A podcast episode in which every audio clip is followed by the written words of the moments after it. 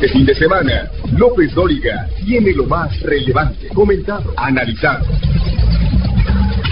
Son los sucesos que construyen nuestra historia. López Dóriga, edición fin de semana, porque todavía hay mucho que decir. Muy buenas tardes, tenga usted muy buenas tardes. Son las 3 de la tarde en punto, pero en punto tiempo del centro de México. Yo soy Joaquín López Dóriga, transmitiendo para usted como todos los días desde la Ciudad de México, para toda la República a través de 95 estaciones de radio en todo el país y a través de otras 30 estaciones de radio en Estados Unidos para todos nuestros paisanos. Y hoy, hoy es domingo 26 de febrero y vamos a recuperar algo de lo más importante que ocurrió esta semana en México y en el resto del mundo. La información pasa sin duda por la concentración de hoy en el Zócalo de la Ciudad de México, que se replicó en por lo menos 80 ciudades. Fue una movilización en defensa del INE y en contra del plan B de reforma electoral del presidente López Obrador. No fue, como dijo el senador de Morena, Félix Salgado Macedonio, una concentración para pedir la libertad de Genaro García Luna. No, claro que no. Esta concentración se dio a pesar de las cotidianas descalificaciones del presidente López Obrador desde la mañanera. Andrea Meras. Es la primavera mexicana, entre flores rosas y blancas, entre gorras y playeras, entre adultos y jóvenes. Es la definición de lo que dicen una nueva manera de hacer política. Definición de lo que dicen una nueva manera de hacer política. El templete mirando a la corte porque para ellos es el mensaje. Existen mexicanos que no aceptan un plan B. Y por un momento el intento de enfrentar a los asistentes con una manta con la imagen del PAN y Genaro García Luna. La puntualidad, dijeron los oradores, fue para dejar claro que no son como los mítines políticos, esos que inician tarde y dejan a la gente parada bajo el sol. Y los miles que llegaron al Zócalo se encontraron con el dispositivo de seguridad capitalino, los cortes viales en 5 de mayo, 20 de noviembre, 16 de septiembre.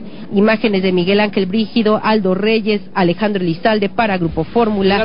Los que participaron en esta concentración empezaron a llegar muy temprano. Juan Antonio Jiménez. Gracias, Joaquín. Sin incidentes concluyó la manifestación Mi voto no se toca que se llevó a cabo en el primer cuadro de la ciudad. A partir de las nueve de la mañana los manifestantes comenzaron a llegar caminando principalmente por la avenida Juárez. Otros más se llegaron en camiones para que precisamente los trasladaran al centro histórico y así poder participar en esta conocida como la manifestación rosa. A pesar de que los oradores dieron comienzo al evento, cientos de personas aún trataban de llegar a la plaza de la Constitución Elementos de la Subsecretaría de Control de Tránsito cerraron las vialidades a las 10 de la mañana para que las personas pudieran acceder sin ningún tipo de incidentes. Las circulaciones que se utilizaron para agilizar la circulación fueron el eje 1 Norte, eje 1 Poniente y Sasaga y Reforma. Una vez que concluyó el evento, la gente comenzó a retirarse por las diferentes calles como 5 de Mayo, Madero, 20 de noviembre, 16 de septiembre, Pino Suárez, Moneda, entre otras. Cabe destacar que a diferencia de otras manifestaciones no se registró ningún tipo de incidente durante todo el evento. Es importante señalar que las autoridades capitalinas no dieron a conocer una cifra oficial de los asistentes. Por último, las vialidades fueron reabiertas poquito después de la una de la tarde. Joaquín, el reporte. Y allí estuvo la capacidad de respuesta de la gente, de los mexicanos a esta convocatoria. Hubo operativos y todo, pero el ánimo de los participantes se impuso. Podría decir que había un ánimo de fiesta. Laura Brujes. Buenas tardes, Joaquín. Desde las 7 de la mañana se empezaron a congregar grupos de personas, familias, con banderas y vestidos de rosa, así como todo aquel ciudadano que con preocupación acudió a la plancha del Zócalo para manifestar de viva voz su apoyo al Instituto Nacional Electoral bajo la consigna Mi voto no se toca.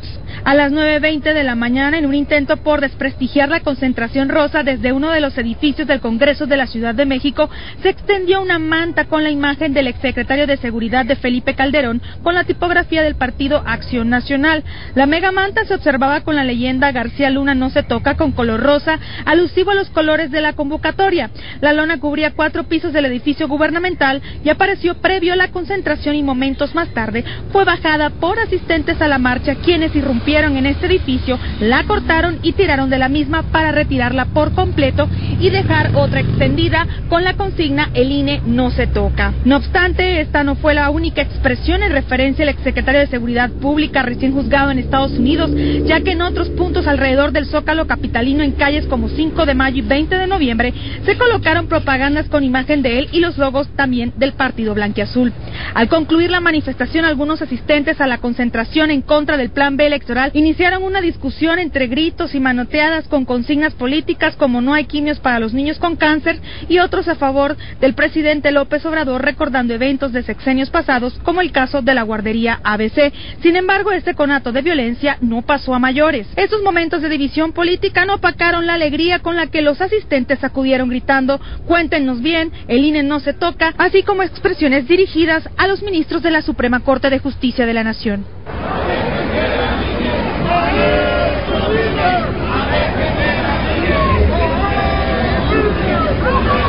Para terminar cerrando con el emotivo momento donde un mar de ciudadanos vestidos de color rosa entonaron el himno nacional.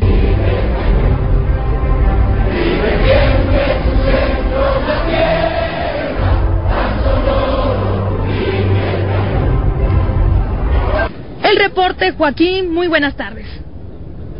Así pues, así pues, el mitin de hoy, las expresiones en el mitin de hoy, vamos a escuchar parte de lo que dijeron los oradores. No existen argumentos jurídicos para que la Suprema Corte de Justicia de la Nación valide el Plan B de la reforma electoral y la ciudadanía tendrá que tomar su papel para defender las instituciones electorales y plantear un nuevo rumbo para los comicios de 2024. Así lo consideraron los representantes del mitin en defensa del Instituto Nacional Electoral, el ministro en retiro José Ramón Cosío y la periodista Beatriz Pajés, quienes ante miles de personas pidieron mirar hacia el futuro. Cosío, vestido de blanco, dirigió su mensaje en reconocer que desde el poder se desarrollan dificultades y presiones por quienes buscan apropiarse del sistema electoral e insistió que los ministros solo podrán ser acusados de corrupción y de defender privilegios si es que avala la iniciativa del gobierno. No veo cómo los ministros podrían declarar la constitucionalidad de las reformas legales que de manera tan lamentable han disminuido los derechos políticos de las mujeres.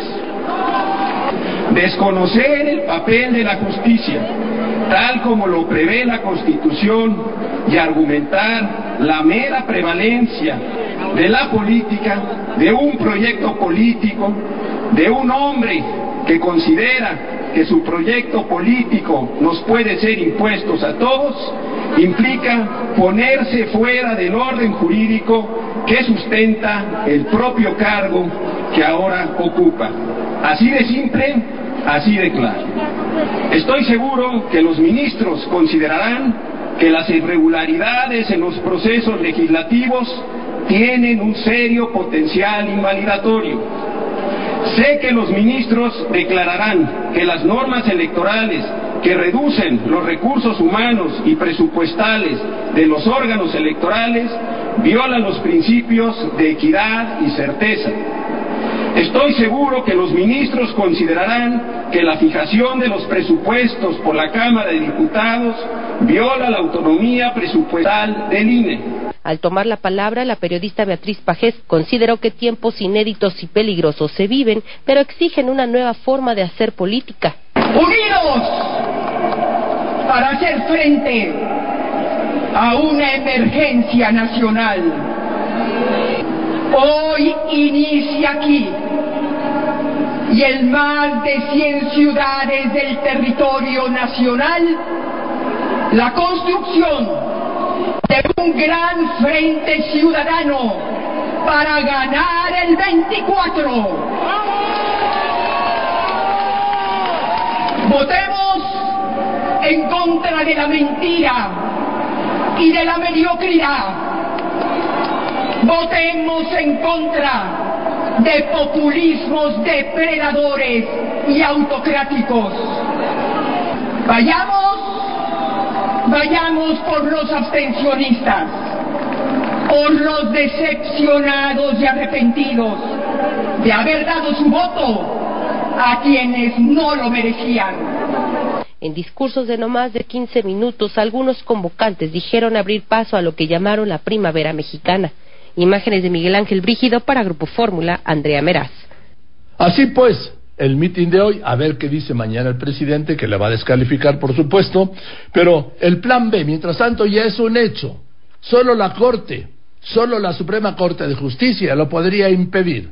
Voy en los anuncios y regresamos. López Dóriga Digital Información en tiempo real. LópezDóriga.com.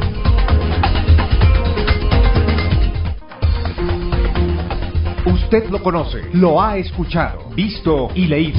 López Dóriga, un periodista con cobertura total.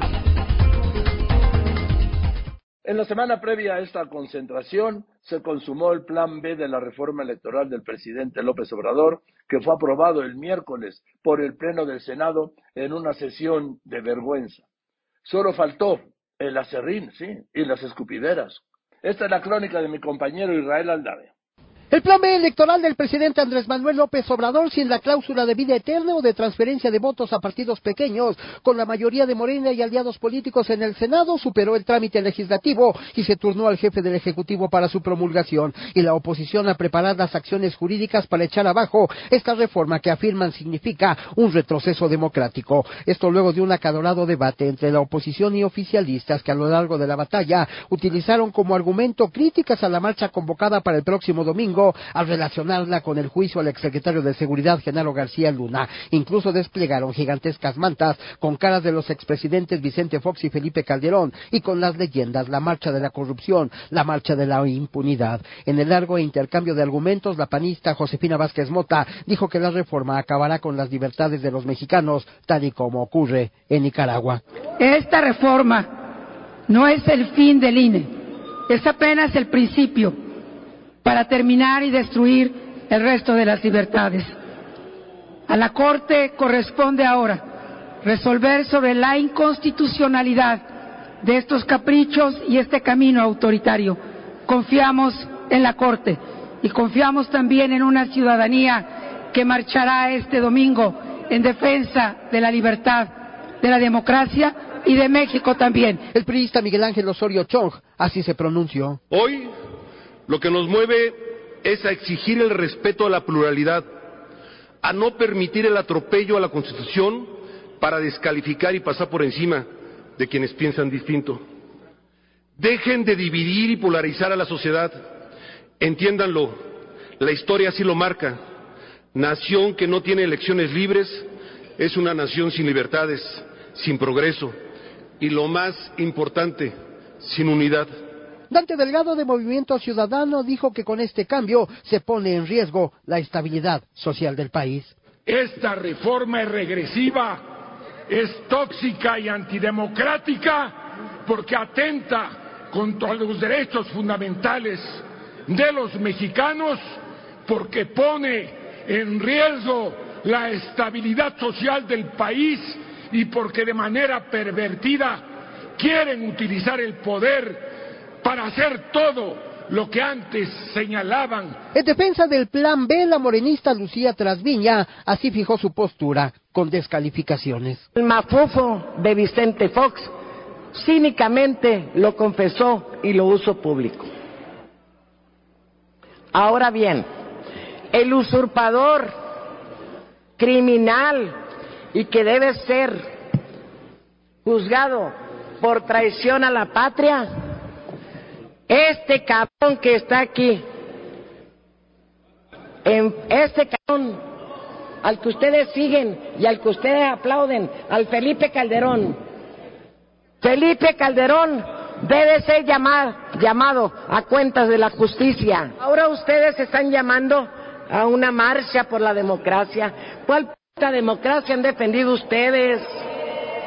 ¿Cuál puta democracia han defendido? Díganme nomás. El momento más acalorado del debate se registró cuando la panista Lili Telles subió a tribuna y recordó el video en el que aparece la morenista Rocío Abreu recibiendo fajos de dinero. Sabe México y lo saben ustedes, pero les dan muchos billetes en bolsas, en bolsas de papel, como dijo la senadora. Por eso están callados, por eso tienen las caras pálidas. Por eso, porque están... ¿Va a callar a la senadora? Permítame comentarles, honorable asamblea. Es la honorable asamblea, permítame. Inmediatamente la morenista le respondió y amenazó que pronto saldrá un video de la panista que no es apto para menores de edad. Lo que ella no puede comprobar y venir a demostrar aquí a nosotros Y Lili, no te preocupes, va a salir tu video, nada más que el tuyo no es para menores de 18 años, ese es el problema. Y sin duda alguna, cuando quieras decirme algo, dímelo de frente, no vayas a increparme en el baño y después vengas aquí a rasgarte las vestiduras y a llorar porque uno te dijo algo. Al final de cuentas, quien se lleva, se aguanta. Luego de este ring de lucha libre en el que se convirtió la sesión del Pleno del Senado de la República, la oposición le pidió al presidente Andrés Manuel López Obrador que publique cuanto antes este plan B electoral para que ellos puedan acudir ante la Suprema Corte de Justicia de la Nación a presentar distintos recursos para echar abajo esto que califican como un atentado a la democracia. Con imágenes de Cristian Ramírez y Israel Aldave, Telefórmula. Ese mismo miércoles, el Tribunal Electoral del Poder Judicial de la Federación resolvió que la presidencia del Instituto Nacional Electoral tiene que recaer en una mujer. Así se le ordenó el INE a la Cámara de Diputados. Esto enfureció al coordinador de los diputados de Morena, Ignacio Mier, quien acusó al tribunal de extralimitarse en sus funciones. Pero luego tuvo que aguantar, porque al día siguiente el presidente López Obrador avaló y celebró la resolución del Tribunal Electoral del Poder Judicial de la Federación para que quien encabece el INE sea mujer. Y una de las consejeras que más suenan para presidirlo es Carla Humphrey, con quien hablé el jueves. Hola, buenas tardes, un gusto saludarte, gracias por este espacio. A ver, estamos viviendo tiempos determinantes no solo para la democracia, sino para el INE. Hay una pugna por el INE, doctora. ¿Lo ven así ustedes desde dentro? ¿Lo ves tú desde dentro o estamos viendo mal desde fuera? Bueno, creo que en realidad pues eh, es un momento en que se está juntando todo, ¿no? Esta reforma electoral, la, aplicación, la aprobación del Plan B, que pues finalmente fue el día de ayer, estamos esperando su promulgación y publicación. Y al mismo tiempo, pues la renovación del órgano, máximo órgano de dirección del Consejo General del INE de cuatro de mis colegas, con el cargo el próximo 3 de abril y bueno, creo que esto eh, evidentemente eh, genera presiones que todo lo tengamos que hacer, digamos, en el mismo momento. Es decir, eh, aplicar u operar una reforma, no sabemos qué vaya a resolver la Corte, no sabemos los tiempos, pero bueno, es cierto que 90 días antes del inicio del proceso electoral no puede haber cambios al marco jurídico, cambios sustanciales a las normas que rigen el proceso electoral.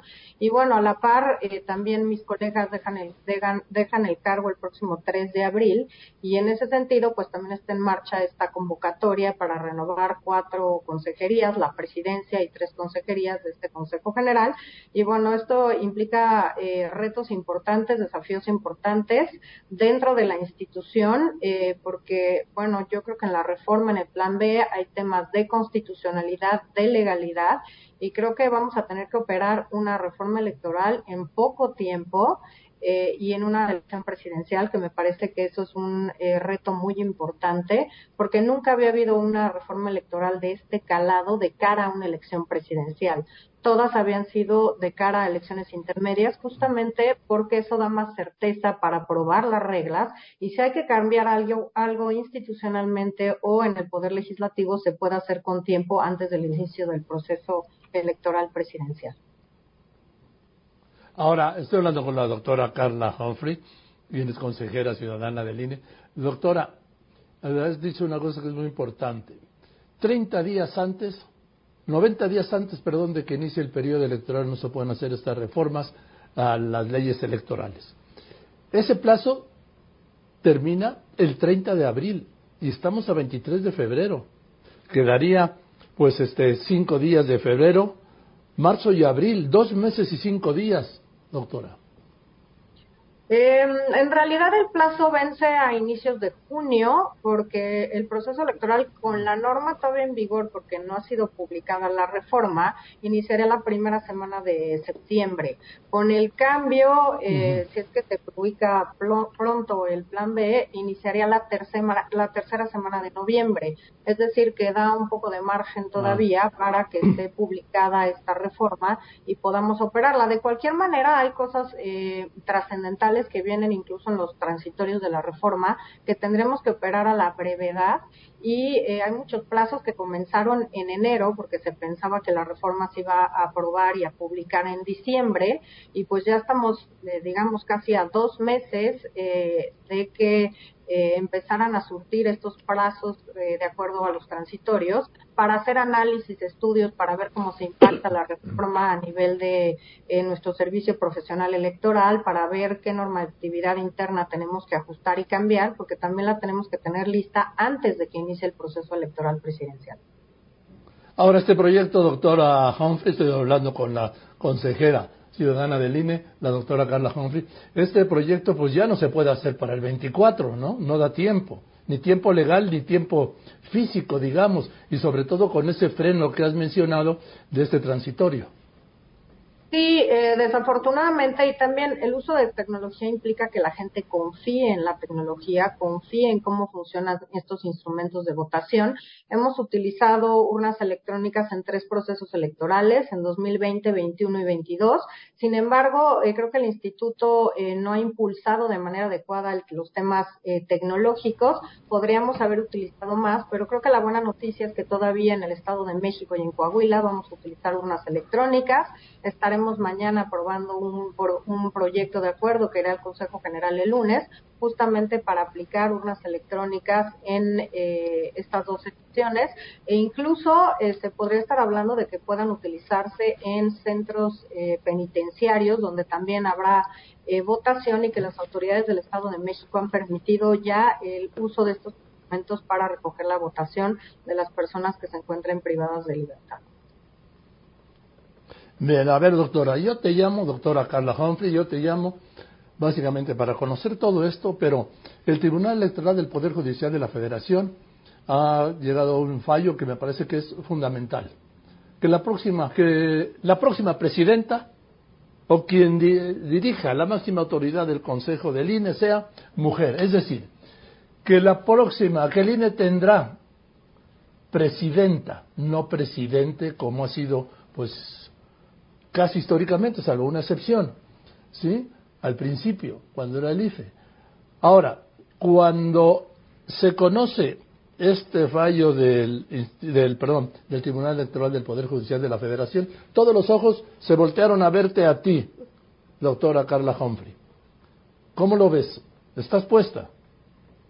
Sin duda me parece que es una muy buena eh, noticia, una buena sentencia de la sala superior que es congruente con el criterio que han seguido. Al INE le han revocado algunas convocatorias precisamente para garantizar que las mujeres no solamente puedan integrar un Consejo General, sino la presidencia eh, porque eh, pues las mujeres nunca o tienen muchas trabas, se enfrentan estos techos de cristal para llegar a los más altos cargos y creo que eso de eso eh, justamente da cuenta la sentencia de ayer del compromiso del Tribunal Electoral en garantizar que las mujeres ocupen espacios, pero también que ocupen los primeros espacios dentro de la administración pública, de organismos autónomos y también en los tres poderes del Estado y en todos los niveles de gobierno. Esta me parece que es una buena noticia, finalmente sabremos que el tendrá una presidenta. Te diría que la primera formalmente y electa por la Cámara de los Diputados y Diputadas, las dos mujeres que presidieron de manera provisional, la doctora Marván y eh, la doctora Macarita Elizondo lo hicieron de manera provisional porque el INE no estaba conformado, digamos, completamente en esos periodos y se instauró por las y los consejeros una especie de rotación en la presidencia, pero que duraba eh, muy poco tiempo, creo que era un mes, iban rotando los consejeros que quedaban en esta integración y por tanto, digamos que formalmente el INE o IFE nunca ha sido presidido por una mujer, así que sin duda eh, yo que además eh, trabajo para garantizar también los derechos de las mujeres, los derechos políticos electorales de las mujeres y además sin que sufran violencia política en razón de género, no me queda más que eh, pues decir que enhorabuena que tendremos ahora una primera presidenta del Instituto Nacional Electoral. Además, eh, antes el, la Cámara, el Congreso nombraba al presidente del INE, ahora lo van a elegir ustedes. No, el artículo constitucional, el artículo 41, que establece el procedimiento conforme al cual se elige a la presidencia de las consejerías del INE, establece que es la Cámara de Diputados y Diputadas quien elige a la presidencia del INE. Sí suena eh, pues quizá un poco raro en un órgano colegiado que la mayoría de los órganos colegiados eligen a sus presidencias entre los miembros de los órganos colegiados, pero el diseño del Instituto Nacional Electoral es ese, que sea la propia Cámara de Diputados, así ha sido siempre desde el IFE y desde el INE, eh, que la propia Cámara es, el, es quien elige quién será eh, la presidenta, iba a decir la o el presidente, pero la presidenta la elige la propia Cámara. Yo creí que había habido alguna reforma. Ahora, ¿se necesita mayoría calificada o es mayoría simple? Es mayoría calificada. Para todos, la presidencia y las consejerías siguen el mismo procedimiento. Sí. Pues, eh, doctora Carla Humphrey, me da mucho gusto saludarte y por lo que a mí toca, espero verte pronto en la presidencia del Instituto Nacional Electoral. ¿Esto se tiene que decidir en abril? Sí, eh, el 3 de abril porque ya está emitida la convocatoria y bueno, está previsto también en la Constitución que si llegan los plazos y no hay nombramiento, puede irse a insaculación en la Suprema Corte de Justicia de la Nación para no dejar el órgano, el Consejo General, incompleto y pues que puede alterar quizás su funcionamiento. Gracias, Carla. Te mando un saludo y saludos en casa, que estés muy bien. Es un gusto saludarte y también saludo a tu auditorio. Muchas gracias. Muchas gracias. Es la doctora Carla Humphrey, quien es, quien es eh, consejera del INE. Así pues, ahí está la mano levantada de Carla Humphrey. Voy a un corte y regreso con más. No podemos elegir lo que sucede, pero sí quién nos lo cuente. Joaquín López Dóriga, un asunto de confianza.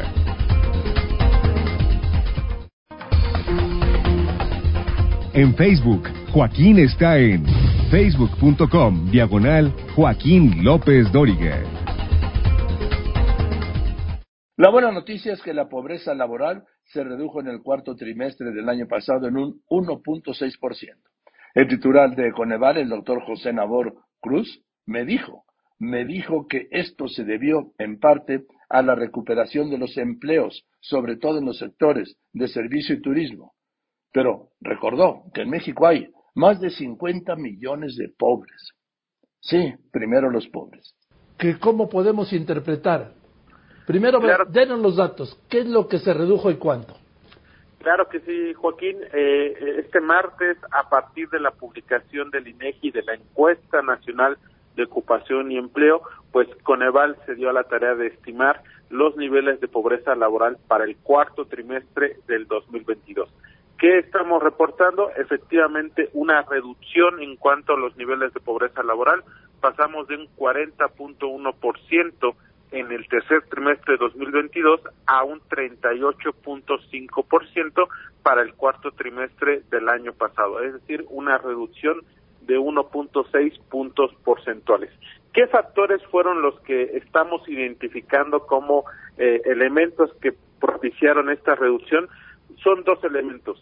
Por un lado, el que se haya de alguna manera aligerado la presión en cuanto al incremento del valor de los alimentos en el último trimestre del año pasado. Espero no ser muy técnico, pero eh, daré algunas cifras que están eh, respaldando esta afirmación, ya que entre julio, agosto y septiembre del año pasado, en esos tres meses, el incremento a tasa anualizada del valor monetario de la canasta alimentaria, que monitoreamos mensualmente desde Coneval, tuvo incrementos que alcanzaron inclusive en eh, septiembre un 14.7% de incremento anualizado. Sin embargo, ya hacia octubre, noviembre y diciembre, esta tasa de crecimiento anualizada empezó a decaer y cerramos diciembre con un alrededor de 11.7% en tasa de crecimiento anualizada. Sigue siendo elevada, sí, pero al parecer ya tuvimos, eh, estamos teniendo una tendencia ciertamente hacia, ligeramente hacia la baja en cuanto a la expansión de precios de la canasta alimentaria que monitoreamos desde Coneval.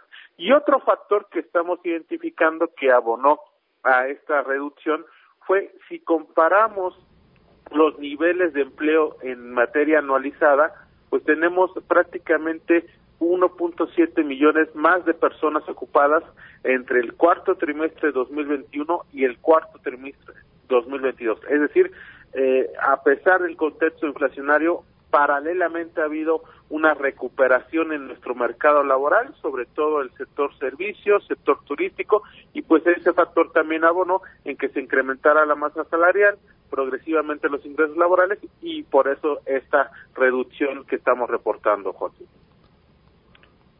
Ahora, esto pues yo creo que es una buena e inesperada señal, ¿no, doctor?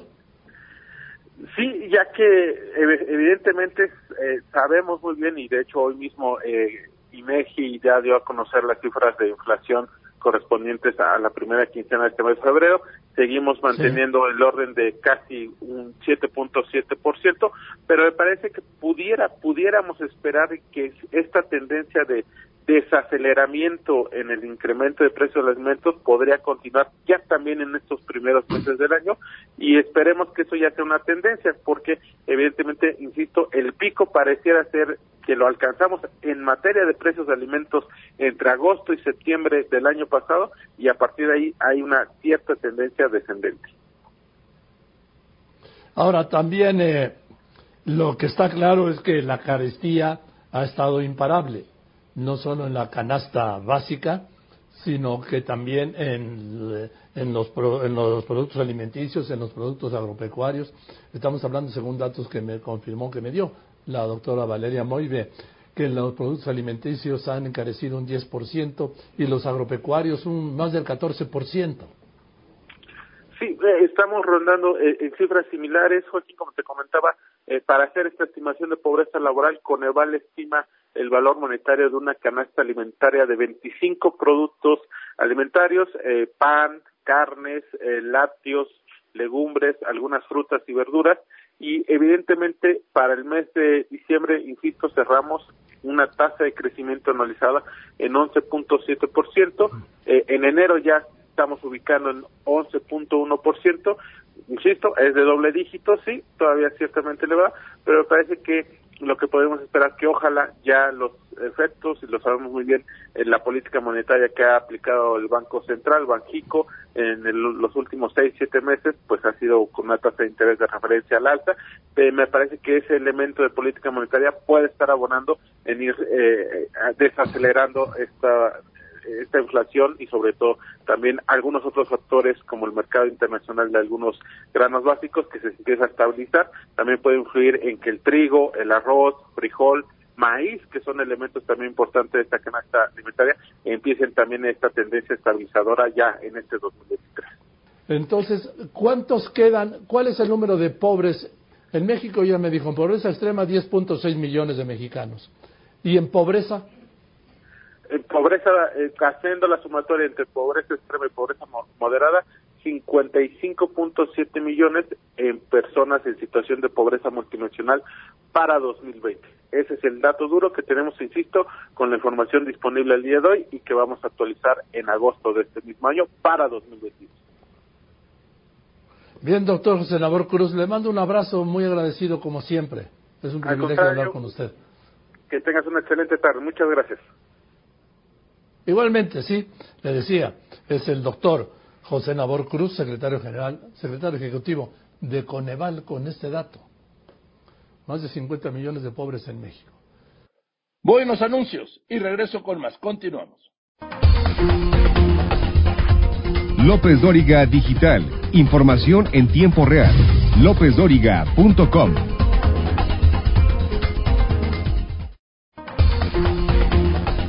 Usted lo conoce, lo ha escuchado, visto y leído.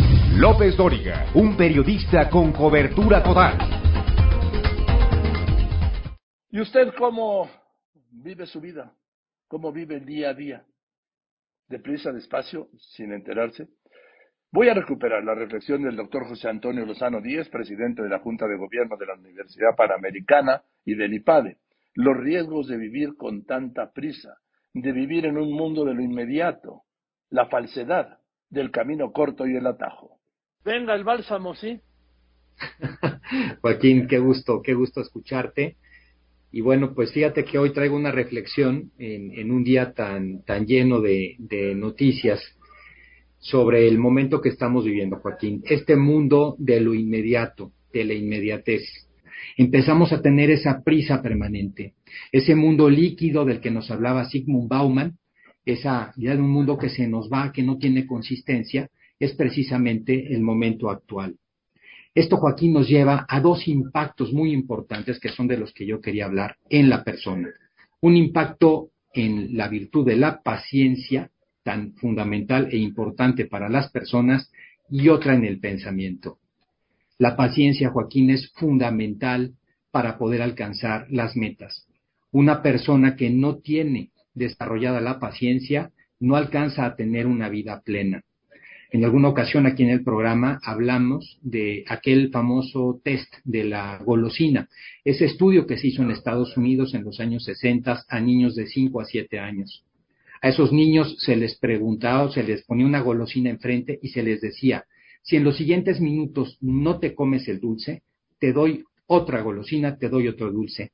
Y los empezaron a ver, a ver cómo reaccionaban. Algunos sucumbieron y se comieron el dulce, la golosina, y otros no.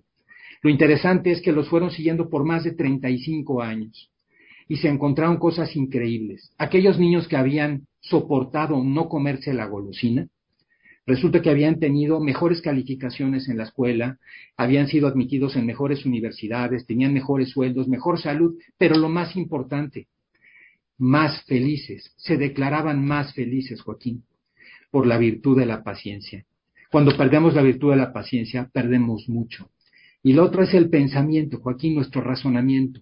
Porque cuando nos saturamos con la prisa, tenemos lo que Daniel Kahneman llama en su libro, que se llama pensar lento, pensar rápido. Empezamos a pensar a velocidad, perdemos capacidad de reflexión. A veces confiamos mucho en nuestra intuición rápida, emocional, para poder procesar las cosas y nos equivocamos mucho. Perdemos capacidad de pensamiento y con ello perdemos capacidad de reflexión perdemos capacidad de reflexión y con ello perdemos capacidad de diálogo.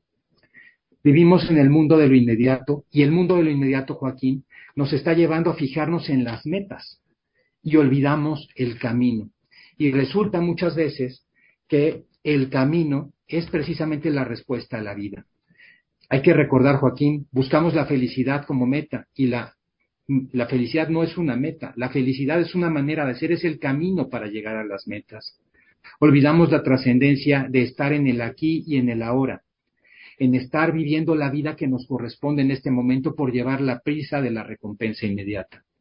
Recuperar, Joaquín, en este momento, y cada uno lo puede reflexionar en el auditorio, nosotros mismos, en este momento, esa capacidad de alentar un poco nuestra vida, de despertar y entender el momento presente en el que estamos, de entender que las metas se dan como consecuencia de ese camino y que en ese camino es en donde encontramos la respuesta a muchos causales, a muchas preguntas que la vida misma nos hace, es quizá, y soy Joaquín, uno de los más grandes retos que yo le dejaría al auditorio.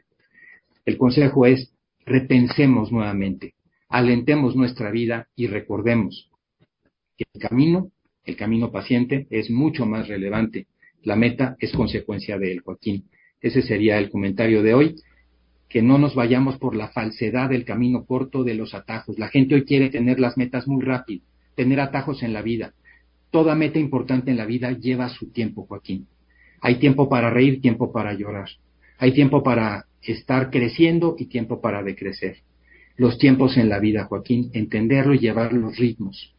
Esos hoy tan necesarios para alcanzar esa felicidad que en estos tiempos asiagos nos hace tanta falta, Joaquín.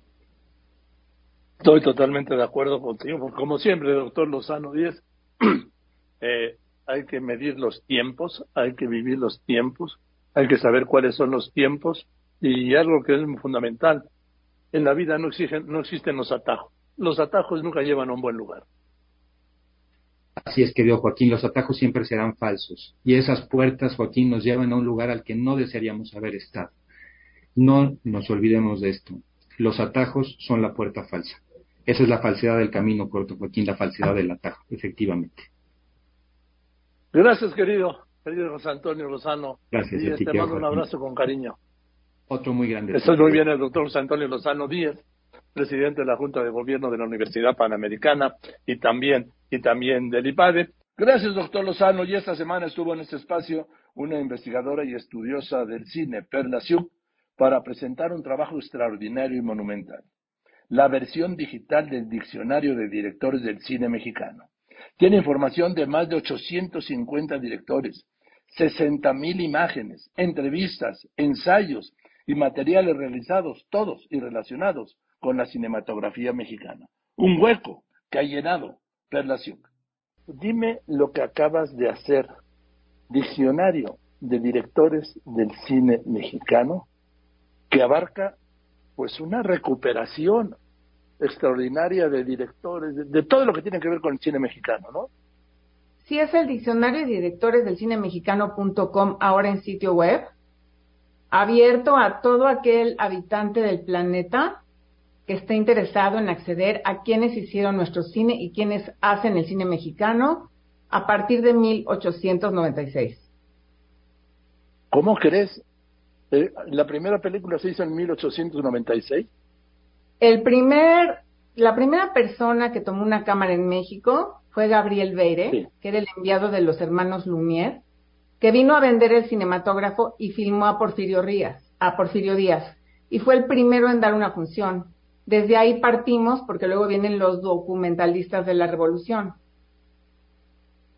Eh, ¿Y en México cuándo se filmó la primera película?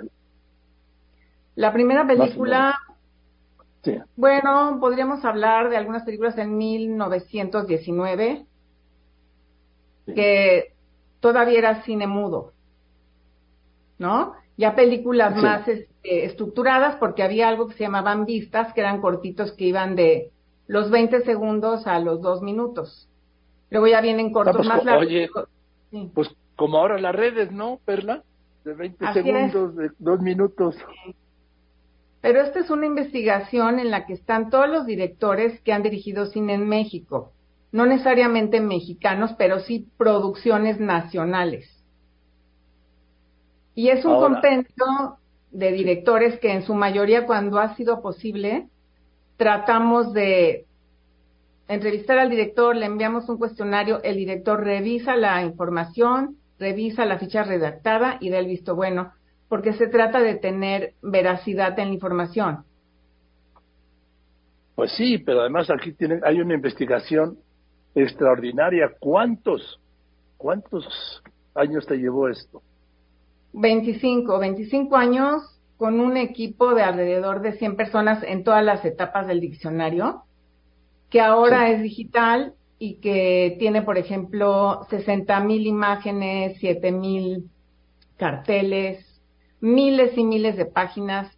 Es un, es un sitio web muy vivencial porque no nada más es que vas a leer la biografía del director de una manera visualmente muy agradable porque está muy atractivo, sino que lo vas a ver en entrevistas, lo vas a escuchar, vas a ver cómo habla, cuál es su tono de voz, qué dice, qué piensa.